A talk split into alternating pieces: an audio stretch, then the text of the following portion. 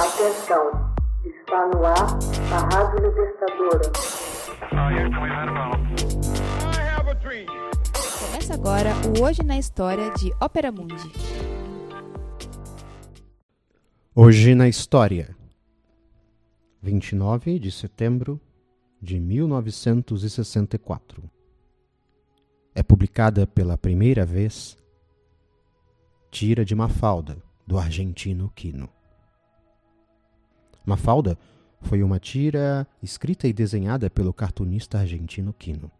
As histórias, apresentando uma menina, no caso Mafalda, preocupada com a humanidade e a paz mundial que se rebela contra o estado atual do mundo, apareceram de 1964 a 1973, gozando de alta popularidade na América Latina e Europa. Mafalda foi muitas vezes comparada ao personagem Charles Brown de Charles Schulz, principalmente pelo escritor italiano Umberto Eco. Segundo ele, as inquietudes manifestadas por Mafalda e seus amigos são de índole universal.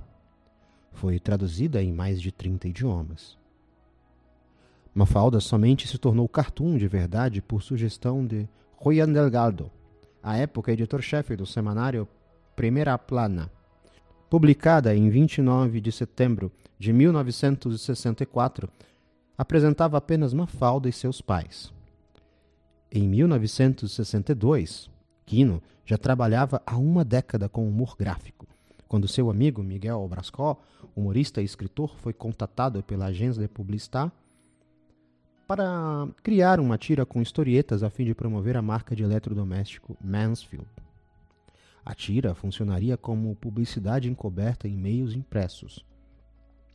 Brascó recordou que Kino lhe havia comentado que tinha vontade de desenhar uma tira com crianças e lhe sugeriu compor umas historietas que combinassem Penalties com Bloody. A empresa pôs condição de que na história aparecessem eletrodomésticos e os personagens começassem com um M. Kino esboçou tiras protagonizadas por uma família típica constituída por um casal de classe média com dois filhos, um menino, uma menina. O nome Mafalda da menina foi tomado do filme Dar la Cara, de 1962, baseado no romance homônimo de David Vinhas, em que há um bebê que tem esse nome e apareceu muito sugestivo aqui. A historieta foi oferecida pela Arens ao jornal Clarim. Porém, o estratagema publicitário foi descoberto e a campanha deixada de lado. No entanto, Brascó publicou no suplemento humorístico Gregório três das tiras desenhadas para a campanha falida. Em 1964, Delgado, diretor da revista A Primeira Plana, pede para Aquino publicar nesse meio uma falda, já desvinculada dos propósitos publicitários. Kino desenha tiras em que só participam Mafalda e seus pais. Com o tempo, foi agregando personagens, amigos de Mafalda. Felipe, Manolito, Susanita, Miguelito e Libertad. E seu irmãozinho, Guilherme. Mafalda representava a aspiração idealista e utópica de fazer um mundo melhor. Malgrado o pessimismo e preocupação pelas circunstâncias sociopolíticas que afetam permanentemente nosso planeta.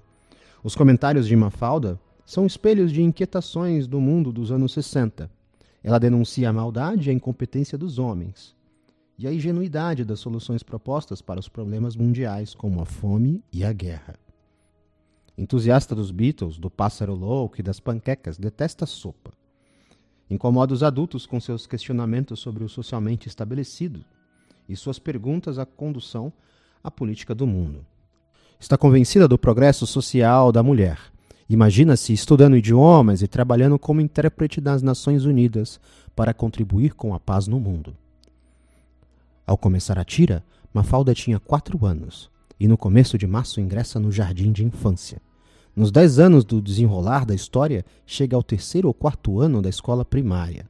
Quanto aos demais personagens, temos o pai de Mafalda, Guile, a tira não revela seu nome e sobrenome. Empregado típico de escritório, o homem probo que trabalha como corretor de seguros, preocupado em economizar, não compreende os avanços e desafios das novas gerações. Raquel, a mãe de Mafalda e Guile, é uma típica dona de casa de classe média dos anos 60, preocupada unicamente com seu lar. Não necessita muito para ser feliz e dá lições de humildade e sacrifício aos seus filhos. Inquieta com as adversidades do mundo. Felipe, amigo de Mafalda, está um ano à sua frente, mas sua personalidade é mais simples, ingênua. Ele é um sonhador tímido, vive agoniado com suas tarefas escolares. Manolito, amigo de Mafalda, filho de um comerciante do bairro, representa as ideias capitalistas e conservadoras, além de construir uma caricatura de imigrante galego-espanhol. É tosco, ambicioso e materialista. Susanita, amiga de Mafalda, até a chegada de Libertar, são as únicas mulheres do grupo. Linguaruda, briguenta e fofoqueira, não há nada que se passe na vizinhança que ela não esteja a par. Além do mais, é racista. Despreza os pobres, admira a oligarquia e é preocupada com a moda e a imagem. Miguelito, amigo de Mafalda, mais sonhador que Felipe, costuma fazer perguntas complexas e absurdas sobre a realidade. É o mais inocente da turma e passa de etéreas reflexões. Como como o tempo fará para dobrar as esquinas em relógios quadrados? e típicas queixas de criança. Egoísta é um fervoroso defensor de Benito Mussolini, inculcado por seu avô. Guile, irmão menor de Mafalda e o único personagem que cresce fisicamente ao longo das tiras, apesar de sua inocência, aprecia Brigitte Bardot. É irreverente e gosta de sopa. Costuma provocar a ira e o nojo de sua irmã. Libertar Amiga de Mafalda e último personagem a se juntar à turma, baixinha, é motivo de gozação dos demais da turma. Tem personalidade, conversa com Mafalda sobre temas sociais e políticos. Concordam ideologicamente. Todavia, Mafalda é mais realista. Hoje na História. Texto original: Max Altman. Narração: José Igor. Edição: Laila Manuelle. Você já fez uma assinatura solidária de Opera Mundi? Com 70 centavos por dia, você ajuda a imprensa independente e combativa. Acesse www.operamundi.com.br/apoio.